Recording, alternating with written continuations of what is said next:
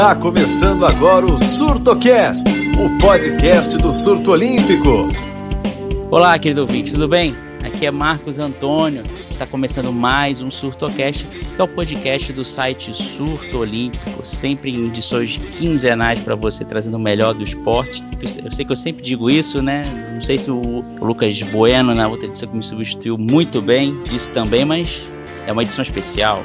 Sempre é uma edição especial, mas essa é mais especial do que nunca, porque temos a honra aqui, além, além da nossa mesa redonda virtual, composta por Regis Silva, Matheus Najimi e Luiz Felipe Borges, temos aqui a grande Magic Paula do basquete, dispensa apresentações, todo mundo já sabe, medalha de prata em Atlanta, campeã mundial. Paula, grande honra ter você aqui no nosso podcast. Olha, sou um grande fã de basquete, estou super emocionado aqui. Vou tentar não tietar muito você, mas é, já que já chamo você para você dar o seu destaque inicial, vou te fazer uma pergunta. Já um lado, pegando seu lado mais gestor, assim, como é que você está vendo essa pandemia e quais os desafios que você vê que o esporte vai ter para essa retomada das competições que em outros lugares está tendo, mas no Brasil ainda não está acontecendo da maneira que a gente gostaria. Bom, prazer falar com vocês e sempre bom ter pessoas que focam um pouco nos esportes olímpicos, né? No, no esporte que não seja o futebol. A gente vê hoje os programas de televisão, a grande maioria fala que é programa de esportes, mas é, na hora só fica passando futebol, né? 99,9% é futebol. Então, parabéns por, por vocês assumirem essa posição, trazer estar falando com vocês. Eu acho que pegou todo mundo de surpresa, o mundo virou de ponta cabeça e quando a gente é surpreendido assim, parece que foi um jogo super atípico, né? Um jogo em que deveria ser um jogo fácil de se levar, de se lidar, ele chegou de uma forma muito complicada, de uma forma em que nós desconhecemos e que não sabemos como conduzir, né? É tudo novo, tudo é, são experiências que jamais a gente viveu, pelo menos a, a, minha geração, né? Quem vive neste momento não passou por, por uma pandemia como esta. Eu acho que a partir do momento que isso tudo é, é novo, é exige mudanças, exige criatividade, exige paciência. É um momento em que vamos ter que nos reinventar todos, né? começando a partir do, da nossa vida, na vida individual de cada um, de reflexões que acho que a gente tem feito nessa, nesse isolamento, nesse momento em que a gente está mais próximo da família, né, mais distante do, dos nossos amigos e dos, das pessoas do nosso trabalho, né.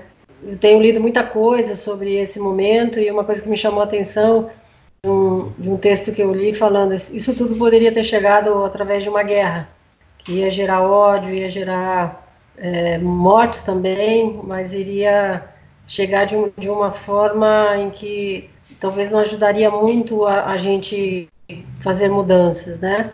É, na verdade, ia ficar todo mundo revoltado com a situação. E ele chega através de algo invisível, poderoso, mas que fez está ah, fazendo a gente refletir é, sobre as nossas necessidades, o que de verdade a gente precisa, né?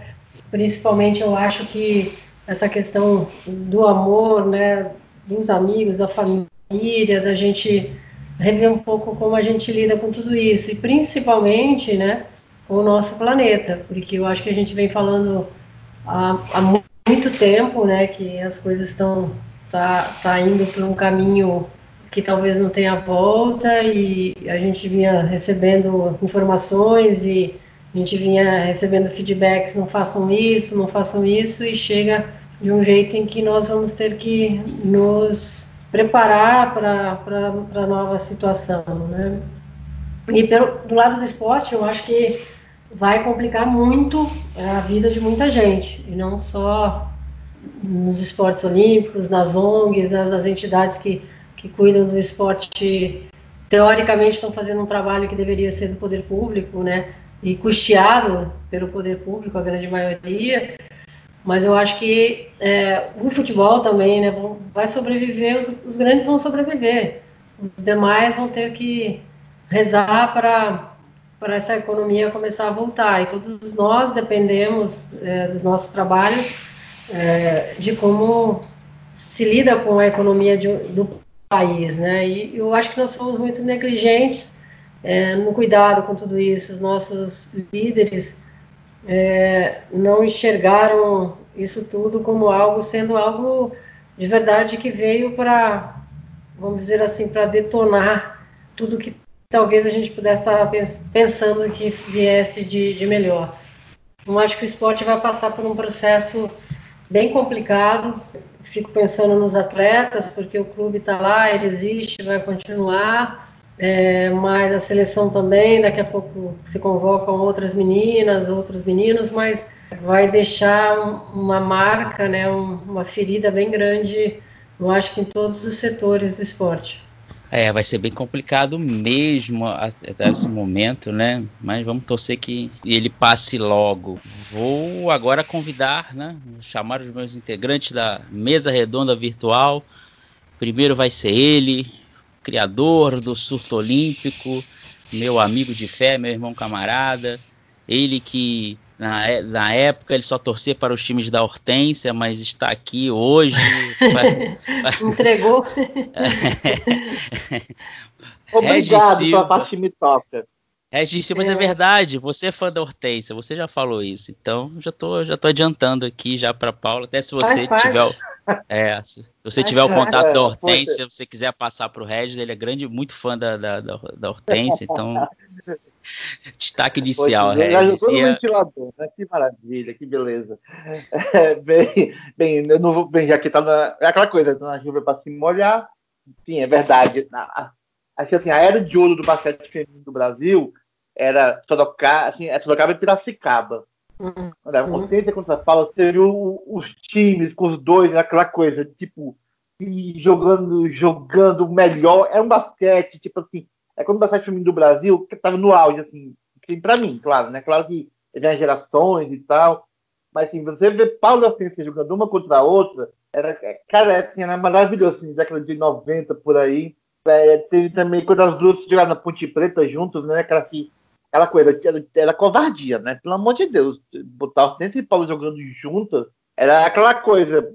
Leva o título, vamos ver, perder de menos de, sei lá, 50 pontos de diferença, exagerando. É. Mas era. Sim, foi, foi a época que o basquete feminino ou topo, topo, topo, assim, que veio com ouro, ouro em, na Austrália, no Mundial, veio a, a, a prata na prata 96, mas enfim. Eu gosto do basquete feminino, podia ter seguido esse caminho. Aí quero saber da Paula, assim, já um pouquinho de gestão também, mas em outro caminho, porque o basquete feminino deixaram de lado, por quê? Porque o, a, a tanto o basquete feminino, sendo que tinha dois, tem, né, dois troféus preciosíssimos, duas joias, você, Hortência e, a, o basquete feminino foi defiando, defiando, e está tentando ressurgir, mas por que aconteceu isso? Bom, acho que essa é, um, é uma, uma pergunta que mereceria um simpósio de uma semana. A gente não consigo, não consigo aqui em dois minutos, três minutos te responder essa pergunta. Mas é, eu acho que quando a gente analisa tudo isso, a gente analisa muito de forma pontual, né? Falo até que de maneira míope, a gente enxerga o resultado. O resultado é consequência de trabalho que as pessoas fazem é, ao longo desse processo, né? Um, não adianta você vir juntar uma seleção brasileira por 15 dias, pegar um monte de meninas que nem passaporte tinham para ir jogar o Mundial ou para disputar um pré-olímpico. Acho que isso tudo merece uma análise um pouco mais profunda. E, assim, que ah, no Brasil a gente não consegue é, aproveitar né, as fases boas, não só do basquete, mas de várias modalidades, isso é algo é, praxe, né? Eu, assim, vejo que está muito relacionado à má gestão das confederações. Eu acho que dá para a gente contar nos dedos quem faz de verdade uma gestão profissional. Eu tive uma experiência em 2011 a 2013 com cinco confederações que a Petrobras patrocinava. O meu instituto foi é, o gestor administrativo e financeiro desse projeto e eu vivenciei de perto é, como, como se toca uma confederação neste país. Infelizmente, a gente veio matando várias gerações, né? Eu acho que o Brasil consegue ainda em 2000 se manter com uma grande base de meninas que jogaram ainda na nossa época, e depois de 2000 só veio numa, numa ladeira abaixo, né? E eu vejo isso é, quando, quando podia ter sido aproveitada a década dos grandes eventos no Brasil, onde o dinheiro rolou solto é, para os esportes olímpicos, é, nós tivemos, sei lá, acho que a, a infelicidade de, de ter gente à frente comandando tudo isso que estava mais é, preocupado com, com sua com, com, ele mesmo, não com a modalidade, né? E a confederação passa por um momento muito difícil, vem fazendo o que dá, não o que poderia, o que deveria, porque pega essa gestão que está há três anos pega uma confederação é, triturada, detonada, passou um rolo compressor em cima, onde essa nova gestão pega a entidade com quase 50 milhões de dívida, de dívidas, e é impossível você fazer qualquer trabalho sem ter recursos. Você pode até planejar, pensar em futuro, mas como é que você lida com, é, com isso tudo, sem patrocínio, sem nada? E eu acho que a gente tem um problema sério que vem se agravando há muito tempo, que é o trabalho de formação, o trabalho de base, o trabalho do esporte nas escolas, o trabalho, o trabalho que aí vem da parte governamental, né, do governo, que eu acho que aí é papel um pouco do Estado, é, de um programa, um sistema nacional de esportes para esse país que inexiste. Então a gente fica sempre esperando que chegue é, jogadores, meninas e meninos talentosos em todas as modalidades e que às vezes vão lá num suspiro, conquistam uma medalha e, e fazem a vez da, da, história, né? Mas de verdade eu acho que a gente deixa muito a desejar essa questão do, é, do planejamento, principalmente depois que essas confederações começaram a receber recursos é, da Lei Piva, recursos incentivados, todo mundo cruzou os braços e, e achou e tinha a sensação de que era dever do Estado é, bancar o esporte de alto rendimento. Acho que o dever do Estado é bancar a base, bancar o, a, vamos dizer assim, o, a, o, a estrutura né, do, do esporte é, educacional, do esporte para todos, do esporte, ah, o esporte que você com muita gente trabalhando, né, você consegue trazer talentos e essa quantidade precisa aumentar. Eu acho que eu vejo isso cada vez mais difícil. É, eu trabalho na área social há 16 anos já, as gerações vão mudando e com elas, é, com as gerações vão mudando também a forma como eles encaram é, o esporte, a vida, né? Eu vejo essa geração muito desconectada, né? É uma geração que, que assiste mais esporte do que faz esporte. Então, a gente está tá num momento bem complicado se a gente está querendo mudar esse, o curso dessa trajetória, né? Interessante, Paulo, que você falou até semanas atrás gente, eu fiz uma live com a Leila Sobral, também campeã mundial, ela falou um pouco disso também, bem visto na base, que falta muito disso, né? Até ela usou o exemplo do basquete, de, por exemplo, pegar as campeãs mundiais, as medalhistas olímpicas e tentar fazer um trabalho na base, né? Seria num mundo ideal, né? Digamos assim, né? Que para tentar ainda capitalizar e fazer a massificação do esporte, né? Porque você vê hoje em dia o basquete feminino tá bem pouco, né? O campeonato brasileiro foi até adiado, né? Quer dizer, foi cancelado, né? Vai ser para o ano que vem, né? Enquanto já o masculino já vai estar, tá, vai, vai ser disputado em novembro, né? Então tem esse, todo esse, esse problema, isso acaba dificultando também, né? Não tem tanta exposição basquete feminino em relação ao masculino, né?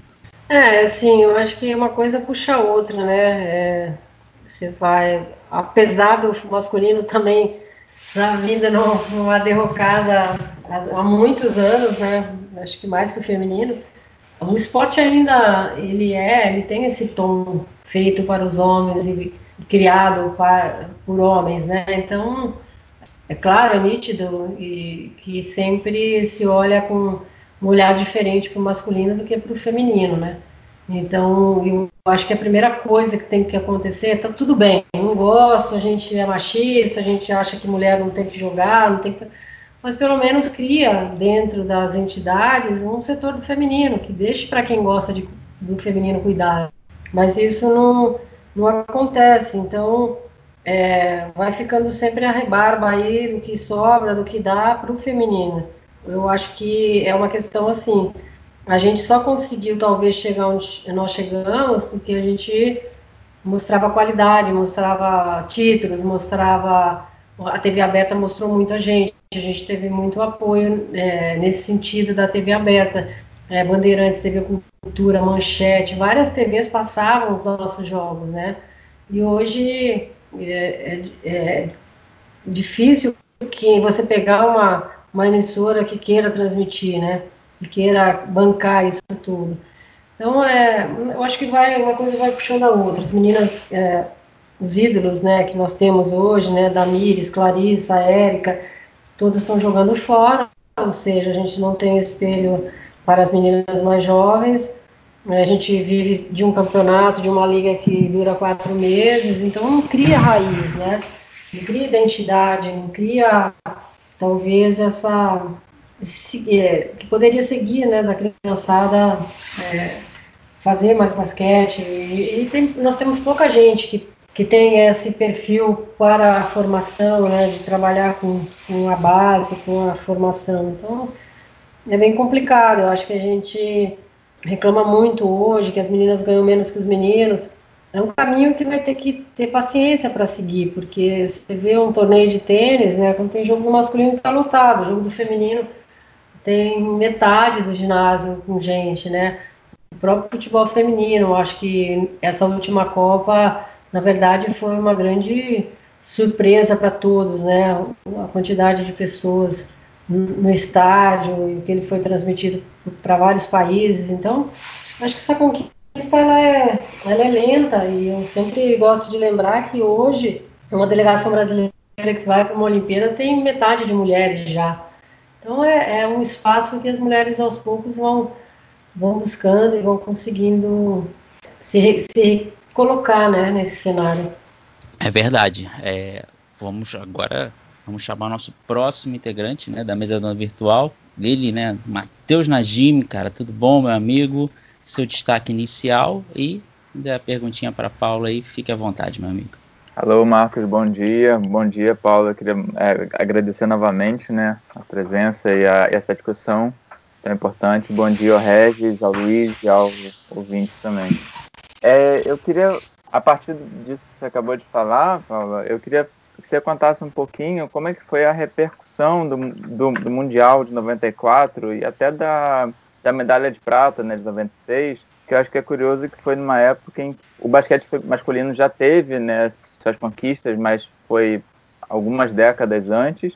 E naquela época você, a gente tinha o Oscar, né, que era uma é, que é um dos principais cestinhas da história, certo? Mas também, é, mas a equipe masculina da época não teve a mesma quantidade de títulos que vocês tiveram, né? E aí eu queria perguntar se, se naquela época você sentia que é, vocês ainda eram muito, é, os seus resultados eram subvalorizados em relação ao masculino e se isso, se essa comparação talvez esteja mais justa no basquete atual, porque inclusive a Érica, né, na, no mês de junho reclamou bastante né, sobre, sobre a questão de patrocínios.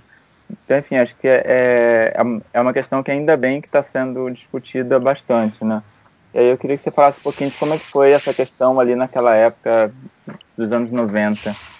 É, eu acho que é antes tarde do que mais tarde, né? É, eu, assim, eu sempre quando sou, sou perguntada sobre essa, essa o que está na moda agora, tal do empoderamento feminino, eu sempre digo, digo, que eu fui de uma geração que nos anos 90 lotava ginásios, nós tínhamos salário maior que muitos homens, passávamos na TV e então assim é, é essa discrepância de apoio ao masculino sempre existiu, né? Algo novo. Eu, eu acho que antigamente era pior ainda.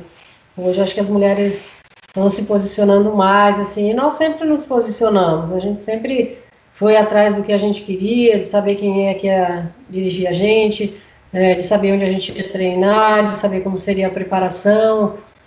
A gente se, se, preocupava assim com, ter algo um pouquinho de, de qualidade, que era, era muito difícil. A gente tinha que ficar sempre em, em cidades que a prefeitura bancava a nossa estadia e o ginásio estava à nossa disposição.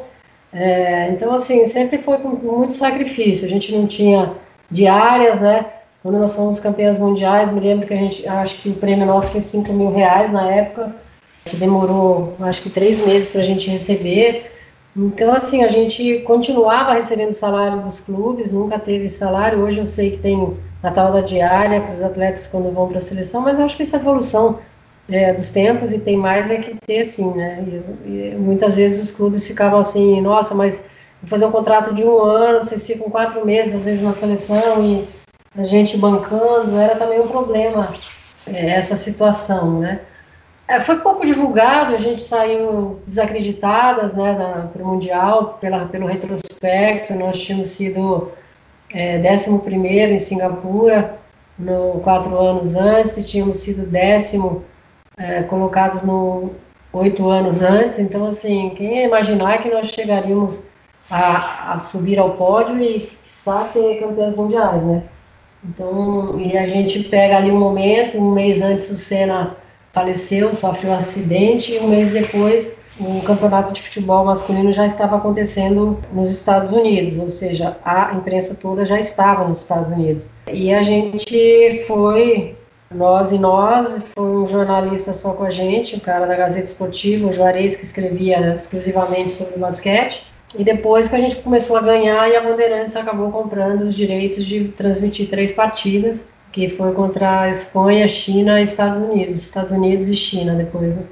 É, a gente pega esse meio assim que era de madrugada, 13 horas de diferença, né? O fuso horário do Brasil. Então, eu acho que ficamos sim é, nesse meio um pouco um pouco desvalorizado a, o mundial. E, mas a, a medalha de prata eu acho que teve mais visibilidade, né? A Olimpíada sempre tem um glamour especial, tem algo mais forte assim, mas a gente sempre conviveu com isso, sempre sabia que né, as preferências eram para o masculino, mas a gente foi conquistando o nosso espaço, né? Em relação à Érica, as declarações da Érica, eu acho que são importantes e ela vai puxar outras meninas, né? Mas foi o que eu disse, inclusive, para ela num papo de WhatsApp, de que é, eu acho que o grande erro dessa geração foi aceitar tudo o que aconteceu, né? É, nada aconteceu, né? Porque ah, se troca o técnico tá bom, se não tem técnico também tá bom, se treina 15 dias também tá bom, se vai lá e perde também tá bom. Então acho que foram muito submissas nesse período todo. E eu acho que a, essa atitude da Érica pode deixar um legado para as meninas dizendo assim, olha, a Érica disse pra gente que a gente tem que se envolver mais, que a gente tem que participar mais, que a gente tem que saber mais o que estão pensando para a gente, né? E, e, eu acho que a Érica faz isso no apagar das luzes, quase praticamente, que ela deve jogar o quê? Mais uns dois anos, né?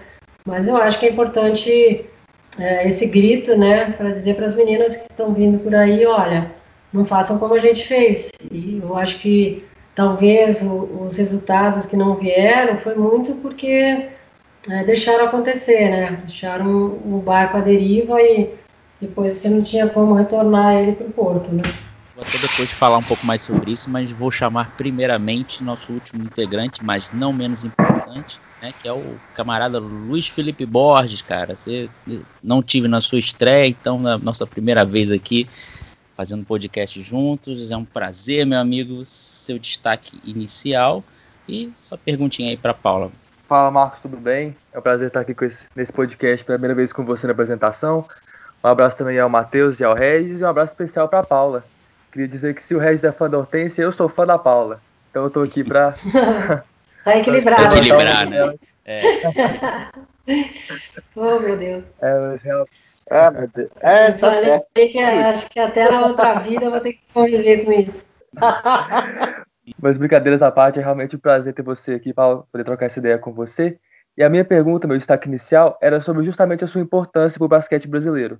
É, recentemente eu assisti uma entrevista que a Carla, jogadora, é, deu a um, a um, canal no YouTube. ela comentava que assistia você, a Hortência, enfim, a geração de vocês é, jogando nos clubes e que ela se inspirava muito nos treinamentos, vendo vocês arremessando e treinando bastante, e que ela se inspirava muito em vocês para se tornar a jogadora que ela é hoje.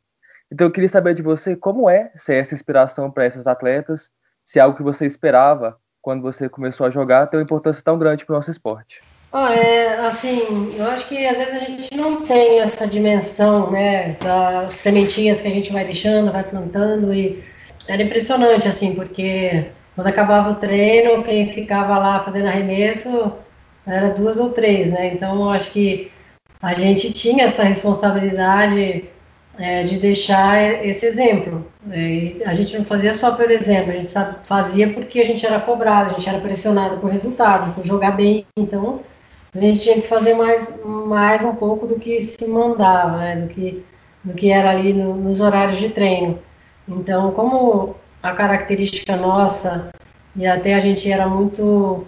A diferença de estatura nossa com o mundo todo era muito grande, a gente tinha que ser mais criativa, mais ágil e, e ter que ter é, uma boa pontaria, né? Porque ali era um, um, dos nossos, nossos trunfos, já que a gente não tinha a estatura que a grande maioria das equipes tinham. Então, é, eu acho que é essa questão do. Hoje, eu, às vezes, eu penso isso, pô, já estou há mais de 20 anos fora das quadras e a gente ainda é requisitado para. Porque o pós-carreira também é importante, né? Eu acho que a imagem da gente não pode ser só construída enquanto você é atleta. Eu acho que é, a questão do, da idoneidade, da ética, do comprometimento, né, da disciplina, de tudo, eu acho que ela permanece para a sua vida, né? Então, assim, se eu saísse aí que nem uma porra louca fazendo um monte de coisa errada, eu não ia ser tão requisitada como a gente é ainda, né? A gente conversa muito sobre isso, eu e Hortência, né? E a gente gostaria muito que a nova geração assumisse esse posto, né? E a gente até ficasse de escanteio e, e aplaudindo a nova geração que pudesse assumir, às vezes, é, situações né, que a gente ainda é chamado, né? Mas é, eu acho que a Carla ela participou de um momento muito importante, né? De uma escola muito importante da disciplina, do comprometimento, né? Da, porque as disputas eram muito, é, a cobrança era muito, né? Mexia com cidades, né? Mexia com é, o que a gente está escutando aqui. Eu sou fã da Hortência, eu sou fã da Paula. E isso é meu dia a dia, né? Quando não me confundem com a Paula do vôlei, né? É meu dia a dia, aqueles que acompanharam, né? Ah, gostava mais de você, ah, gostava mais da Hortência. Eu acho que é isso, a vida é, é assim, né? É, que seria do roxo se não existisse o amarelo, né?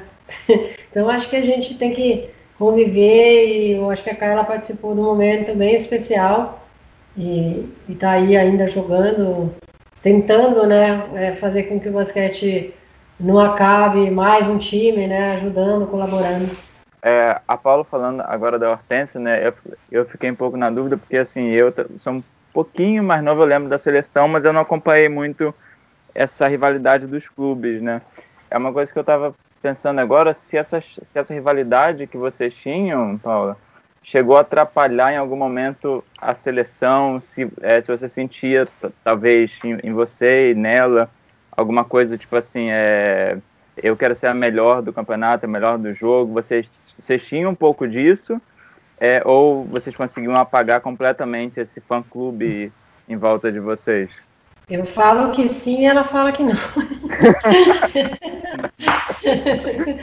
eu falo que atrapalhou muito, porque não foi normal o tempo que nós levamos para conquistar um, um, primeiro título, assim, sabe? É, foram 15 anos. Eu acho que isso poderia ter sido esse caminho poderia ter sido encurtado é, se a gente não levasse, porque era muito natural, né?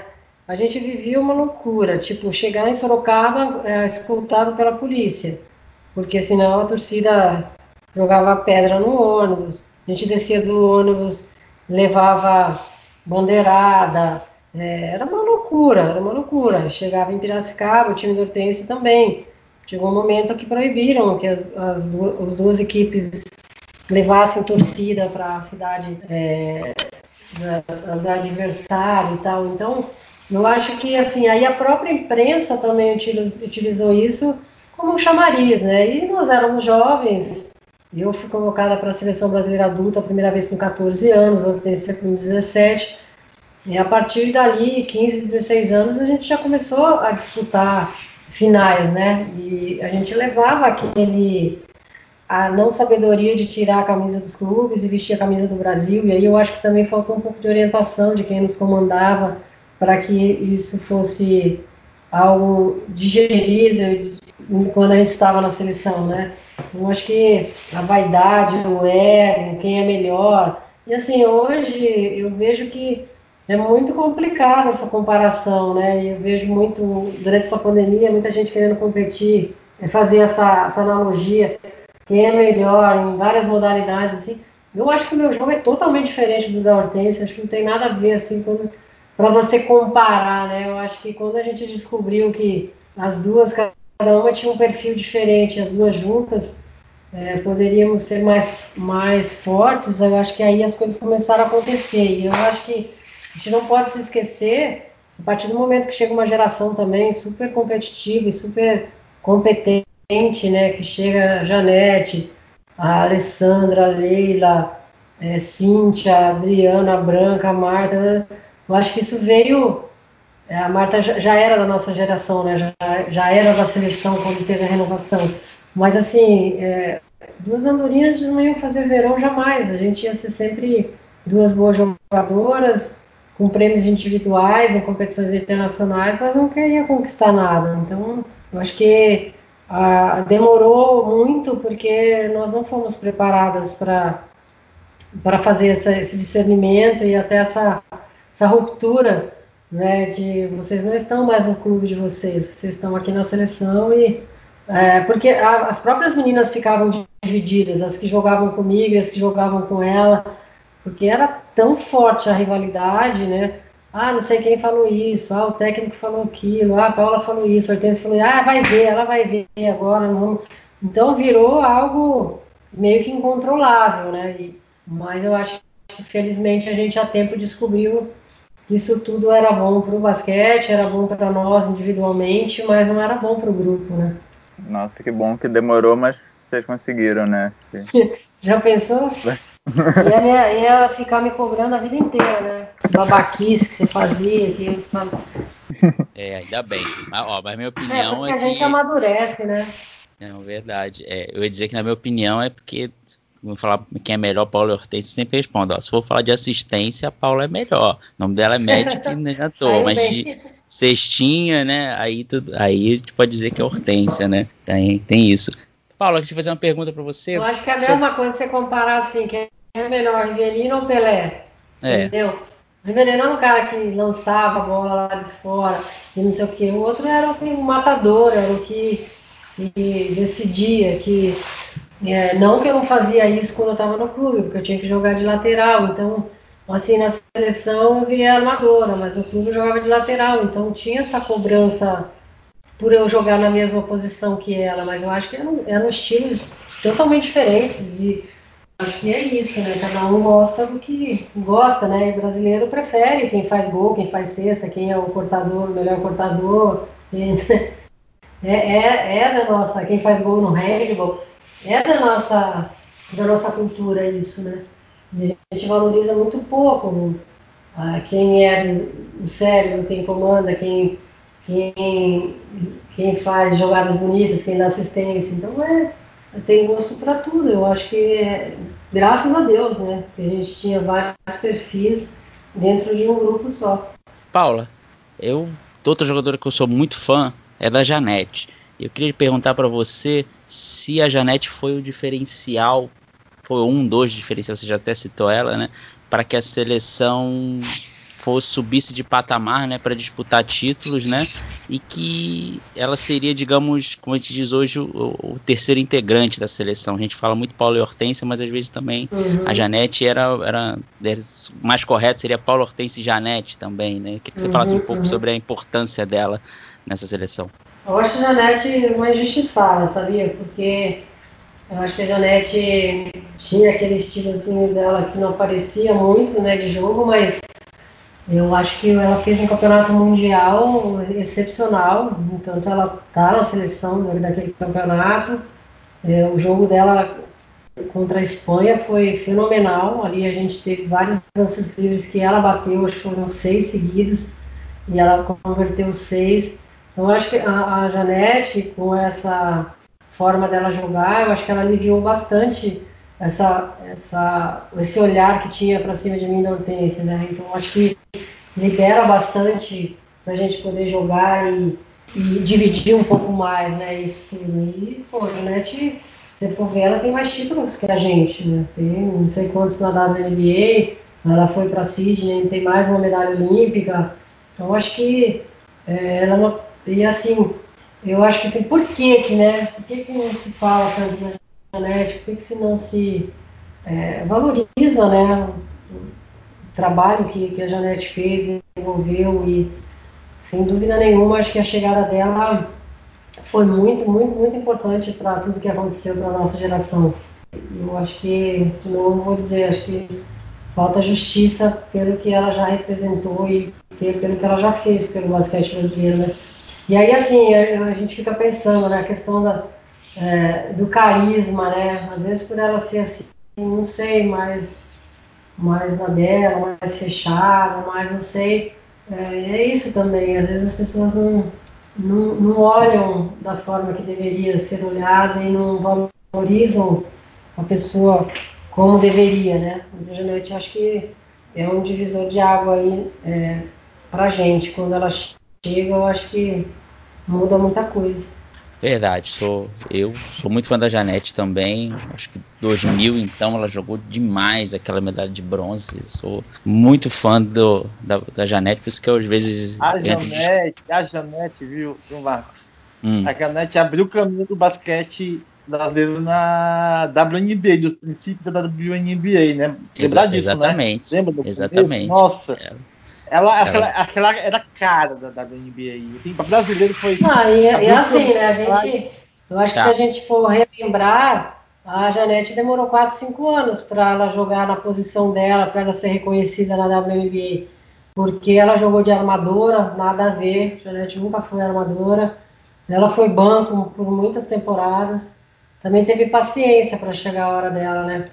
E eu sempre falo, quando me perguntam sobre o WNBA, eu falei, gente, o convite para jogar na, na WNBA eu tinha 35 anos. Eu vou ter que ficar esperando provar quem eu sou lá. Então já na hora de parar de jogar, não, não tem condição. Porque é, o americano ele valoriza o que é dele mesmo. Não adianta, não tem, não tem essa. Você pode ser bom o suficiente, mas vai existir a competição do, das americanas com as estrangeiras e se a gente for lembrar bem, a Janete demorou um bom tempo para poder jogar na posição dela e poder ser reconhecida. É verdade, isso aí. Pô, Janete, grande fã. Aliás, ela foi a primeira que eu entrevistei no Surto Olímpico até. Foi por sorte. Tive a sorte de ser ela ter sido a primeira para mim. Regis, sua pergunta aí para Paula. Outra pergunta, eu acho que foca mais na história, né? Eu acho que tem duas, assim, duas, duas coisas que eu queria perguntar. Primeiro, aquela cena do Fidel Castro no pódio, na, em Havana 91, no, contra de Cuba, no final Pan-Americano, foi aquelas cenas que assim, sempre passa, sempre passa, é inevitável. Assim, muitos dizem que era pro Fidel, o Fidel Castro tentou roubar a cena, né? Porque Cuba tomou um vario do Brasil, tentou roubar a cena, que a no meio da fala, no meio da hortência. E tem outra coisa. É, no Mundial, é, na final olímpica 96, muito se fala que os Estados Unidos foram com sangue nos olhos depois que aconteceu na semifinal do Mundial de 94, né, que, que o Brasil ganhou, e nós, as norte-americanas da final, e disseram que em 96 elas se prepararam por dois anos para coisa. Vingança é o prato do dia na final. É, você falar sobre esses dois fatos. O Fidel Castro foi uma história à parte do basquete feminino, né? Não é um assunto, não é uma, um assunto muito agradável para muitos. Tem muita gente que polemiza esse momento. E uma vez um amigo meu montou uma, uma padaria em São Paulo e ele queria fazer uma homenagem para para ídolos brasileiros, não só do esporte, da música, do cinema e tal. E aí ele me perguntou, será que eu poderia pôr uma foto sua da Hortência lá? E ele colocou a foto minha da Hortência com o Fidel. A Hortência também autorizou. E muita gente chegava na padaria e ficava irritada com a foto, é, pelo, pelo governante que ele era, né? Pela parte política da história. Mas eu acho que ali foi um momento de uma quebra de protocolo de um líder político, e aí eu não quero discutir governos. Eu tive mais de cinco vezes em Cuba e eu, eu tenho a minha opinião sobre tudo aquilo, mas eu acho que ali foi uma quebra total de protocolo de um líder político estava ali há quase 30 anos no poder, aquele protocolo todo que entrega ele medalha, ele quebra, pede para eu virar, pede para eu se virar, fala que não vai dar, daí pede para a gente descer do pódio, e aí bate papinho com a gente ali no pódio. E aí, assim, aquele momento ali, é como hoje, né, que a gente cinco segundos já ia estar foto aqui no Brasil, as pessoas já sabendo o que Fidel falou, já.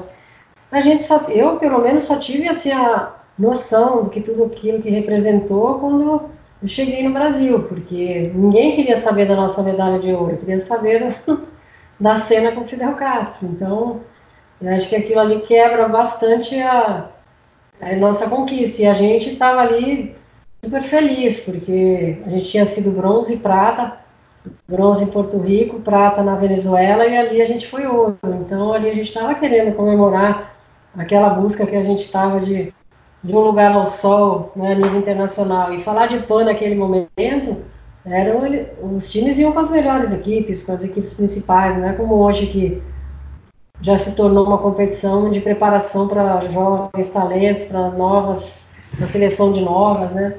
Aquilo ali foi marcante quem assistiu, quem acompanhou, é, a geração que acompanhou é impressionante. Não vai me perguntar de Olimpíada nem de Mundial, vai perguntar do Fidel Castro. Então aquilo foi uma cena. E Estados Unidos, é, a final olímpica, foi um desastre. Eu acho que não representou o que a nossa campanha durante a competição toda. Foi uma campanha perfeita, perfeita. A gente chega à final sem nenhuma derrota. Mas assim, eu vejo hoje, até um momento que eu cito nas minhas palestras, quando eu quero falar de é, o que você manda para o seu cérebro, né? É, ele é muito poderoso, ele aceita o que você manda para o cérebro. E eu acho que a comemoração do jogo contra a Ucrânia na semifinal mostra assim que, inclusive na transmissão, Luciano do Vale falava assim: Brasil já é prata, Brasil já é prata. Então eu acho que ali a gente estava comemorando assim: caramba, segunda Olimpíada que a gente vem, Barcelona foi um fiasco entre oito equipes, nós ficamos em sétimo. Quatro anos depois a gente faz uma final, vai fazer uma final olímpica. Eu acho que faltou ali uma preparação assim, não acabou. A gente tem mais um jogo amanhã, é, difícil era, mas acho que foi um dia que se a gente jogasse a noite inteira, o dia inteiro, não ia rolar, porque realmente elas estavam com a gente na garganta por conta do Mundial se prepararam muito, gastaram muito dinheiro naquela preparação. E outro dia eu estava vendo uma, um documentário na ESPN sobre a Ruth Bolton, uma das jogadoras, e sem querer, assim, eu estava assistindo TV, fui mudando, mudando, falei, pô, um documentário e tal, e era um tema bem triste, porque falava da.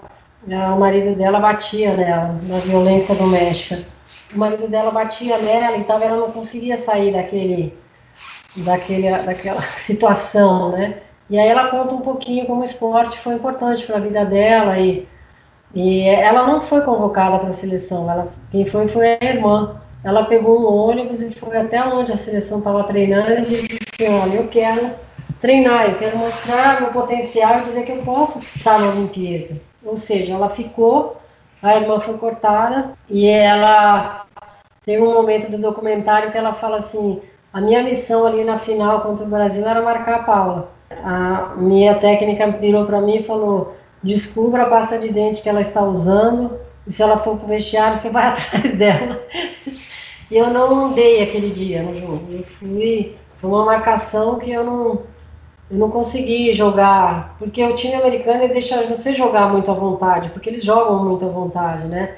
Diferente do time australiano. Detestava jogar contra o time australiano porque era um time que não deixava jogar. Ele não deixa o jogo aberto, né? Tão aberto que nossa, a nossa semifinal na Austrália foi 110 a 107 a, o, o placar. Então, só que naquele dia ali eu não, não consegui jogar, não consegui render. Eu acho que a gente não se preparou adequadamente para fazer a final. Eu acho que ali houve uma, um deslize da nossa parte, da parte da comissão técnica, assim, ó, não acabou, estão dando a chance de a gente disputar uma final, quem sabe a gente descola aí um ouro olímpico, né?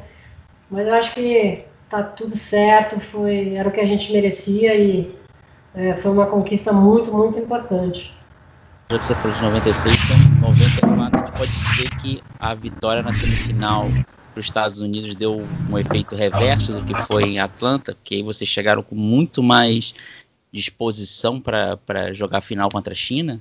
Eu, eu, na verdade, assim, eu adorei que foi China. Apesar da gente, a gente ter perdido na, na primeira fase da China, eu não queria jogar com a Austrália. E foi meio que uma zebra, assim, porque a Austrália estava jogando em casa e perdeu da China e nós fomos fazer a final com a China. Ou seja, era para acontecer, era para ser. E aquele, aquela semifinal contra os Estados Unidos foi é, uma situação. Porque, assim, o jogo no, no Mundial foi um jogo igual, foi um jogo igual o tempo inteiro.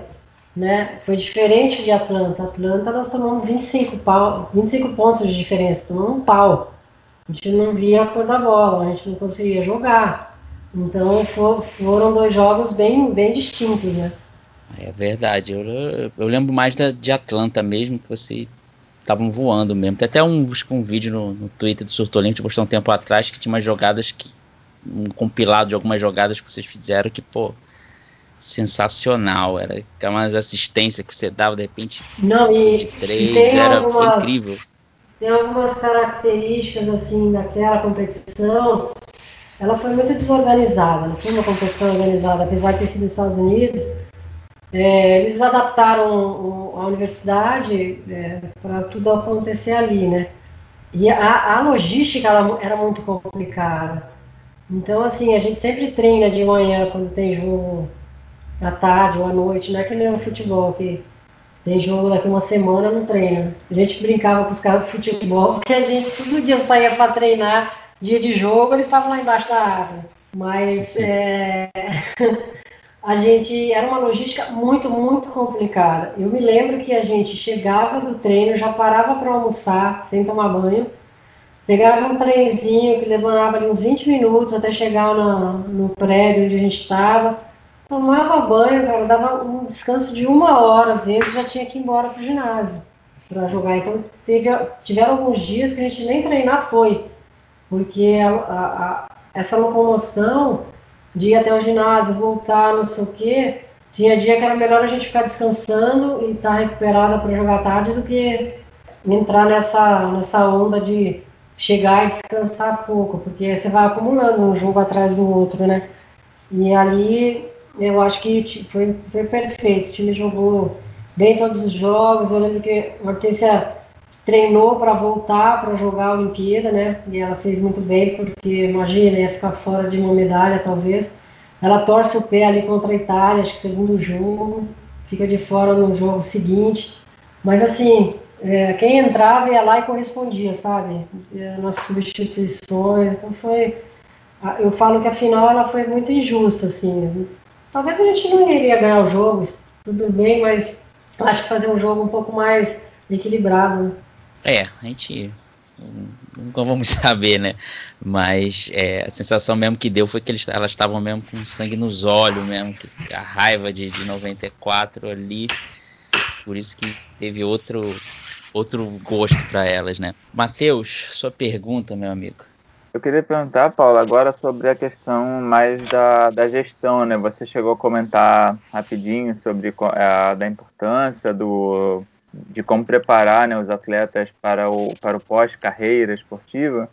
Você trabalhou com a Confederação de Rugby, né, entre, outras, entre outras atividades, nessa parte mais de gestão. Aí eu queria te perguntar como é que a gente pode garantir que os atletas passam a ter um controle ou, ou, uma participação mais efetiva na, naquelas decisões que os afetam, né? seja tipo direitos de imagens, organização de competição, enquanto ainda tá, é, é, eles são atletas, porque eu acho que tem um pouco uma, uma diferença, talvez comparando com os Estados Unidos, né, que nos Estados Unidos você tem a, a parte universitária em paralelo, em geral, né, e aqui no Brasil eu acho que a gente não prepara os atletas com essa visão que eles não são só quer dizer, eles não são só os corpos ali, ali praticando esporte, né? Eles estão ali participando como um todo e como uma peça principal, né, do esporte, né? Então eu queria perguntar como é que você acha que, que a gente pode mudar essa, essa visão? E se você concorda com essa visão? É, eu concordo. Eu acho que é uma, uma, um ponto que eu sempre toco, a questão é, de a gente, aqui no Brasil, quando você surge como um talento e você surge para seguir um, um, caminho mais profissional no esporte, a primeira coisa que faz é deixar o estudo, né? Eu sempre tive uma curiosidade assim de pegar uma delegação brasileira que vai para uma Olimpíada e fazer uma pesquisa de quantos ali estudam de verdade, né? ou estudaram, né? Nós vamos Sim. cair de costas. Eu me lembro no projeto da Petrobras, quando a gente é, o projeto era para apoiar 110 atletas de cinco modalidades. A gente, na proposta de apoio aos atletas, tinha bolsa de estudo e dos 110 atletas, 11 só se interessaram pelo recurso para o projeto iria pagar, iria bancar o estudo é, dos atletas, né? Então acho que a gente já perde aí, a gente já perde nessa movimentação também, nessa preparação mental e nessa preparação da cabeça mesmo, do cérebro, né? De, nessa diferenciação que às vezes a gente pega um jogador, um atleta americano que fez duas, três universidades, uma pós-graduação, uma coisa, o cara, claro que ele vai ter mais controle, é claro que ele vai ter ser mais estrategista, é claro que ele, ele trabalha um pouco mais com a mente também, né? Então acho que a gente perde muito nesse sentido. E que o que a gente percebe é que aqui a transição ela só é trabalhada depois que o cara já está fora do, é, do combate. Essa transição ela tem que ser preparada enquanto você é atleta ainda. Essa transição é uma transição, ela é bem chocante, ela é algo que muda a sua vida, né? A parte social, a parte financeira, né? De você se preparar para viver dignamente depois que você sai do esporte. Isso não acontece no Brasil porque a gente deixa para fazer essa transição é, depois que a gente sai do, da quadra, ou da piscina, ou dos campos, ou do, e você fala, eu preciso sobreviver, né? O que eu vou fazer agora? Não fiz, não estudei, não fiz uma faculdade, eu não me preparei, não guardei dinheiro. Então, eu acho que isso é algo muito falho na gestão no Brasil, né? É, quantas delegações ficam concentradas, se preparando para competições, por que não? Ali você chamar alguém para falar sobre economia, chamar alguém para falar sobre investimentos, chamar alguém para dar um curso de inglês, chamar alguém para para ir já preparando essa, essa transição de carreira, né? E essa transição de carreira ela, ela pode gerar depressão, ela pode gerar várias coisas na vida desses atletas, né? Porque é, é uma profissão bem diferente. Uma profissão que com 30 e poucos anos você já está velho. Diferentemente de qualquer outra profissão, que você pode trabalhar sua vida inteira, pode sobreviver e viver né, profissionalmente a vida toda. Então, se você não tiver estrutura para fazer seu pé de meia naquele período que você tem, e também não se prepara para esse momento de transição, é, é muito triste. Eu vejo muita gente que passa dificuldade hoje por não ter se preparado e não ter sido orientado para esse momento. Né? Importante, né, ter essa mudança, né? Enfim, espero que, que os dirigentes, né, do COB, do, do governo, enfim, passem a, a mudar isso, né? é, seja mais esporte nas escolas, tem né? Tem um curso no, tem um curso no COB hoje que prepara os atletas e tal, mas eles vão trabalhar onde depois? Entendeu? Você deveria ser obrigação é, eles já estarem dentro das confederações e ajudando com outra cabeça, com outra mentalidade. E foi uma experiência muito rica que eu tive no rugby, quando eu fui, participei do conselho, porque o conselho era formado só de empresários que tinham, que tinham praticado o rugby, que eram empresários de muito sucesso hoje, é, e que voltaram ali para ajudar a modalidade a se modernizar e se profissionalizar.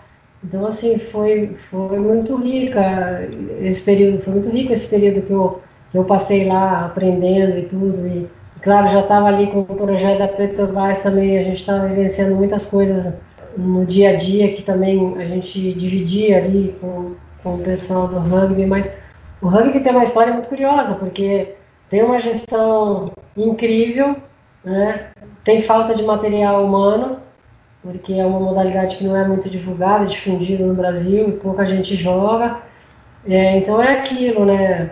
E sai de, de tinha 300 mil no, no, caixa da confederação e vai para 20 milhões, 22 milhões, vai para uma das confederações que mais recursos recebia, justamente por, por ter uma gestão planejada, né, compliance, tinha toda uma estrutura, é, trazendo a expertise das empresas, por ter muitos empresários ali ajudando, né. Então, acho que é, foi algo bem rico para mim.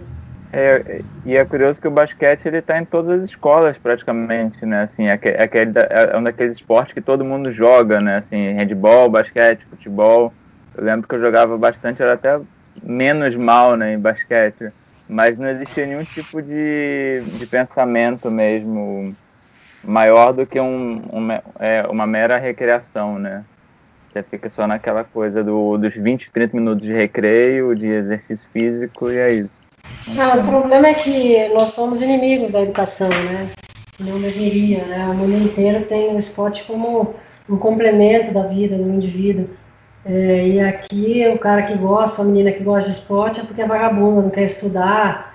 E aí, ah, quer ficar na aula de educação física, quer ficar jogando, brincando na escola. Então, acho que quando a gente mudar essa mentalidade de que o esporte é educação, sim, o esporte pode transformar a, vida de muita gente, que pode ser tão importante com tudo aquilo que a gente aprende na escola, que depois a gente não leva para nem nada de nenhuma profissão. O esporte pelo menos vai levar para a vida, vai levar para as suas atitudes, para os valores que você aprende, tudo. E eu tenho, faço uma brincadeirinha assim que nós mesmos matamos o, a educação física nas escolas e esse ranço que a educação tem com o esporte, porque a gente começou numa fase a querer montar os timinhos da escola, né? E aí na hora de escolher ali, de jogar vôlei, jogar basquete ou, ou handball, não sei o que, acabava escolhendo os melhores, aqueles que não tinham habilidade para a modalidade ou para arquibancada, e esses viraram diretor de escola e não querem mais, não querem mais esporte na escola. Tem, tem raiva, porque muita gente ficou sequelado com isso, né? De que odeia esporte porque não tinha habilidade e aí ninguém também seduziu para que ele, ele, se interessasse pela modalidade ou por, pela atividade física, pela. Então acho que a gente pode melhorar um país quando a gente começar a pensar também que melhorar a nossa educação, né? É, e melhorar a, o esporte dentro das, das escolas. Isso aí, Luiz, Luiz Felipe Borges, sua pergunta aí para Paula. A minha pergunta, na verdade, é uma curiosidade que eu tenho. Queria saber de você, Paula, como que foram seus primeiros passos no basquete? Como que essa modalidade foi apresentada para você? Porque às vezes quando perguntam para os atletas de vôlei, ah, qual geração que te inspirou ou como você conheceu o esporte, eles comentam muito sobre a geração de 84, geração de prata, ou então a geração de ouro de Barcelona. É, então eu queria saber de você como que você conheceu o basquete, quais foram seus primeiros passos, e se você tinha, quando você era mais jovem, algum atleta que você se inspirava e que fez você procurar o basquete como um esporte e depois como profissão também.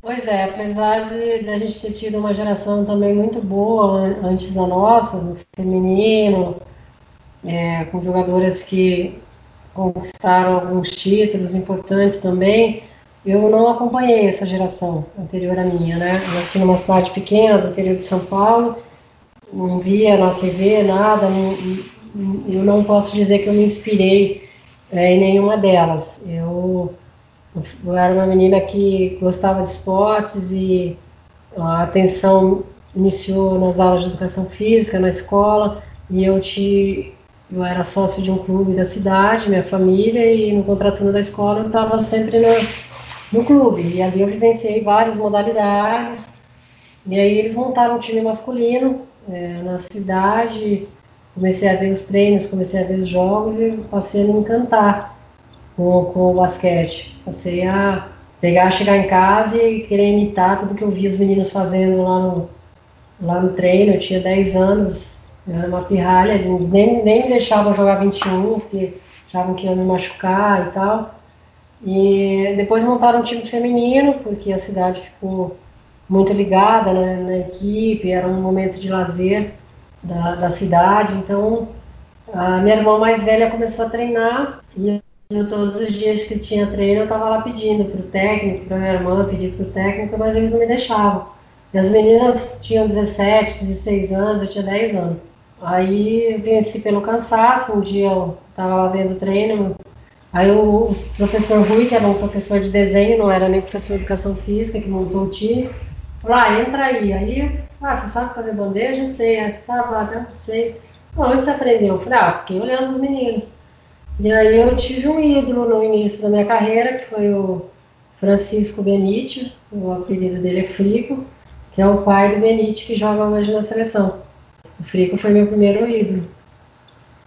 É bem, bem legal, né? Bem legal que você também é a mais nova né, da história a jogar na seleção adulta, né? Foi com 14 anos né, que você começou a. Chorava. Chorava que eu embora. né? Foi, você vê, jogando com, com, com de mulher adulta, né? Foi, foi difícil assim no início? Ah, porque assim, eu, eu, treinava, tinha 14 anos, e os treinos eram pra, pra gente que tinha já 18, 20 anos, né?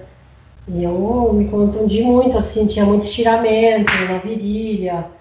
E eu chegava em casa chorando, falava pra minha mãe, não quero mais pra seleção, é muito difícil, é muito duro. Pra mim era uma brincadeira, né?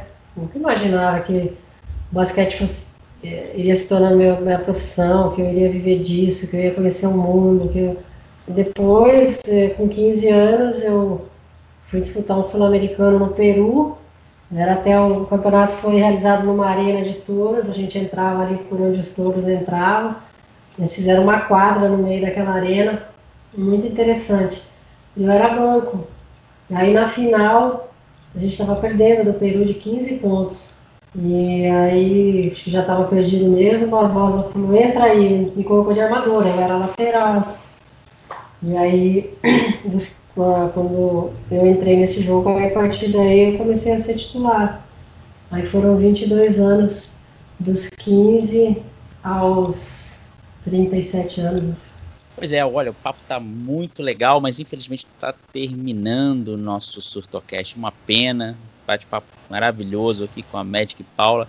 Magic Paula, quero deixar só uma última pergunta para você, chamar o seu lado comentarista. Eu queria que você falasse um pouco sobre a seleção feminina e o José Neto, né? Infelizmente, aí a gente até 2019 teve, ele entrou, teve muitos bons resultados, a gente ficou com uma esperança até de classificação olímpica, mas ela não veio, né?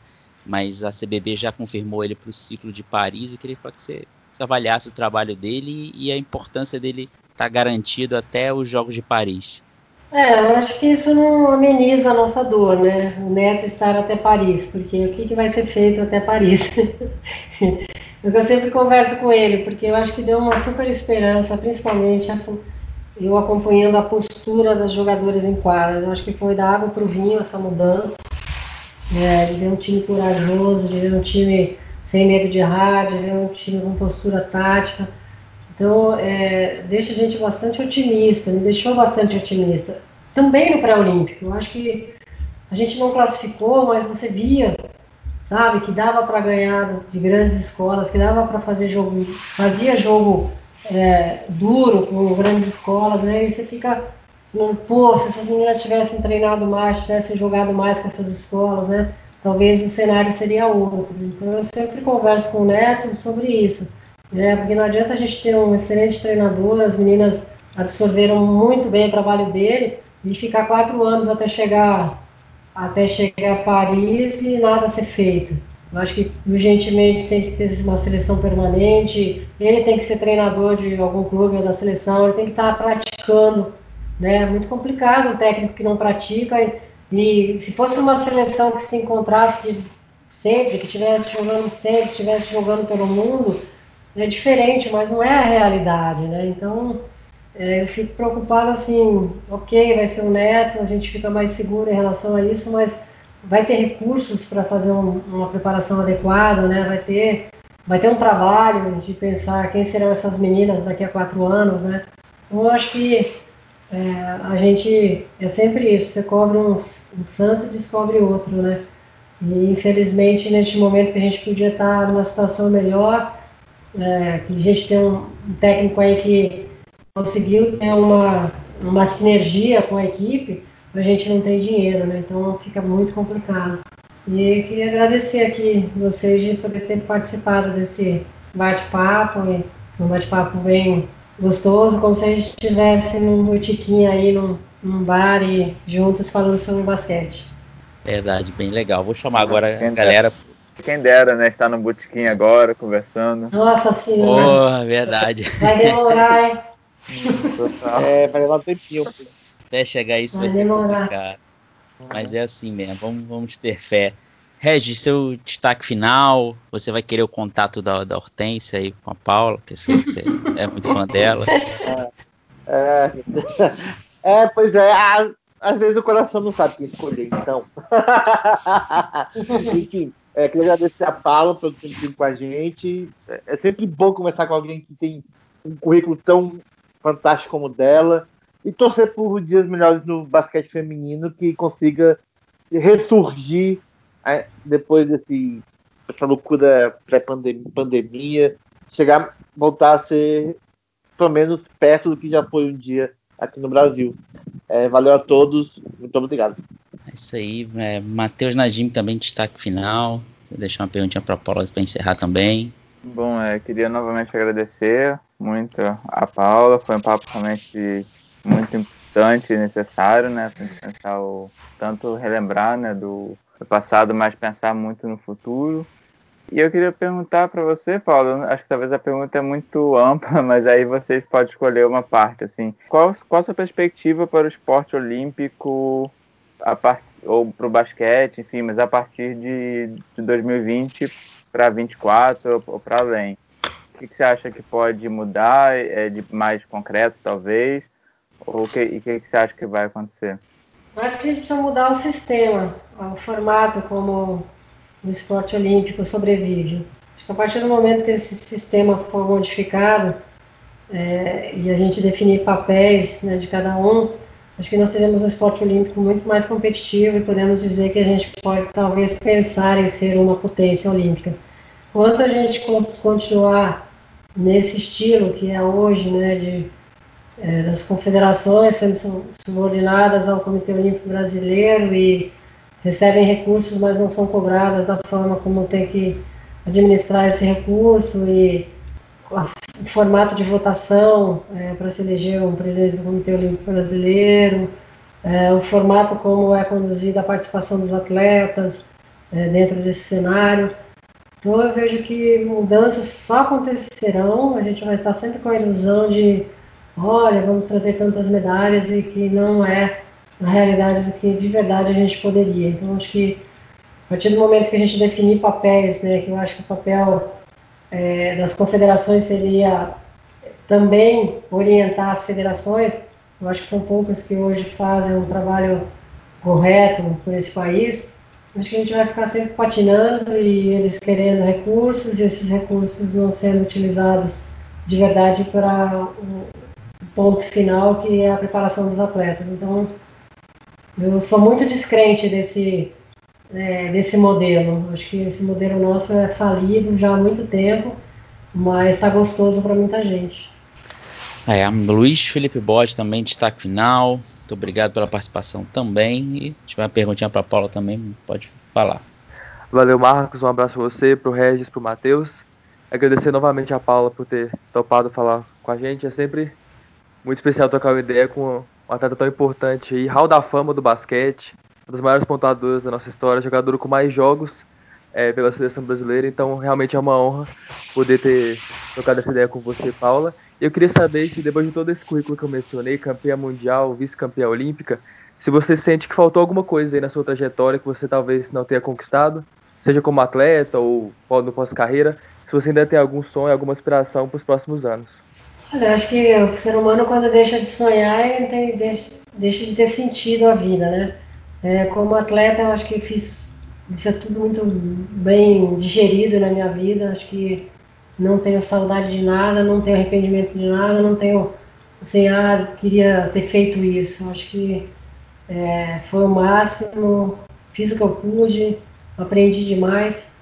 É, e como gestora, eu estou aí há 20 anos já nessa estrada e eu vejo um, poucas per perspectivas de, de poder estar tá, tá nesse, nesse movimento, principalmente movimento olímpico, por não compartilhar muitas vezes da, do formato como ele é conduzido, mas é, tem, tem que estar tá sempre me preparando, me estudando, me, ah, me capacitando né, para as oportunidades que vierem e por enquanto só a gestão mesmo do Instituto Paz de Mágica, que há 16 anos a gente trabalha com a instituição nesse, nesse lado mais do lado social, né? É, Paula, grande honra ter você aqui no nosso podcast, engrandeceu nosso podcast hoje. Eu, como sou um grande fã de basquete também, fico mais honrado ainda estar tá falando com você, uma das grandes jogadoras que, quando nos anos 90, né, como a gente até falou, a seleção masculina não era tão ganhava tanto, então a seleção feminina era a minha preferida nos anos 90, eu torcia muito nas conquistas de vocês e eu queria que deixar um espaço para você aí falar o que, que você está fazendo, o destaque final, quiser fazer um jabá, todo o espaço final aí é seu para você falar o que você quiser. Não, aqui eu queria agradecer só a oportunidade de ter batido esse papo com vocês e eu tô quietinha, eu, eu a minha residência em São Paulo, já há 20 anos desde que eu fui é, trabalhar em São Paulo como gestora lá do Centro Olímpico, mas esse momento eu me isolei no meu sítio, que é em Piracicaba, um sítio que eu tenho já há 30 anos, um sítio que está praticamente dentro da cidade, mas eu curti tanto morar aqui nesse período que é, alugar minha casa em São Paulo e estou voltando a Piracicaba e vou morar por aqui por um tempo. Eu acho que muitas reflexões nesse momento de que a gente pode viver com muito menos, a gente pode viver de uma forma mais simples e com muito mais amor, com muito mais, mais amor no coração, mais paz interior, né? Procurar mais a natureza, mais eu estou num momento assim que eu não quero deixar para curtir minha vida quando eu tiver 70 anos e já ter dificuldade de, de muitas coisas. Então, eu acho que, a, que eu me preparei para esse momento. Eu agora acho que estou na hora de, de curtir, fazer o que eu gosto de fazer, ir lá para minhas vidas para Bahia, que eu tenho casa lá também. Então, estou mais nesse momento assim não vai ser qualquer trabalho que vai me tirar do que eu estou vivendo hoje, de ter a minha vida e eu escolher o que eu quero fazer nesse momento. Então, estou muito feliz, estou com saúde, né? Nós todos acho que temos que pensar isso, acordar e agradecer estamos com saúde e, e tomar cuidado. Acho que cuidar da gente, cuidar do outro. Sabe as palavras, Paulo, uma honra mais uma vez. E infelizmente estamos encerrando nosso podcast. Agradecer a todos que ouviram. Lembrando sempre aí, arroba Surtolímpico, nossas redes sociais, lá no Twitter, Instagram, segue a gente no Instagram, segue a gente no YouTube também, Facebook, para você ficar informado e não perder nenhum detalhe sobre os esportes olímpicos. A gente volta daqui a duas semanas em mais uma edição do Surtocast. Muito obrigado a todos de coração. Tchau, tchau.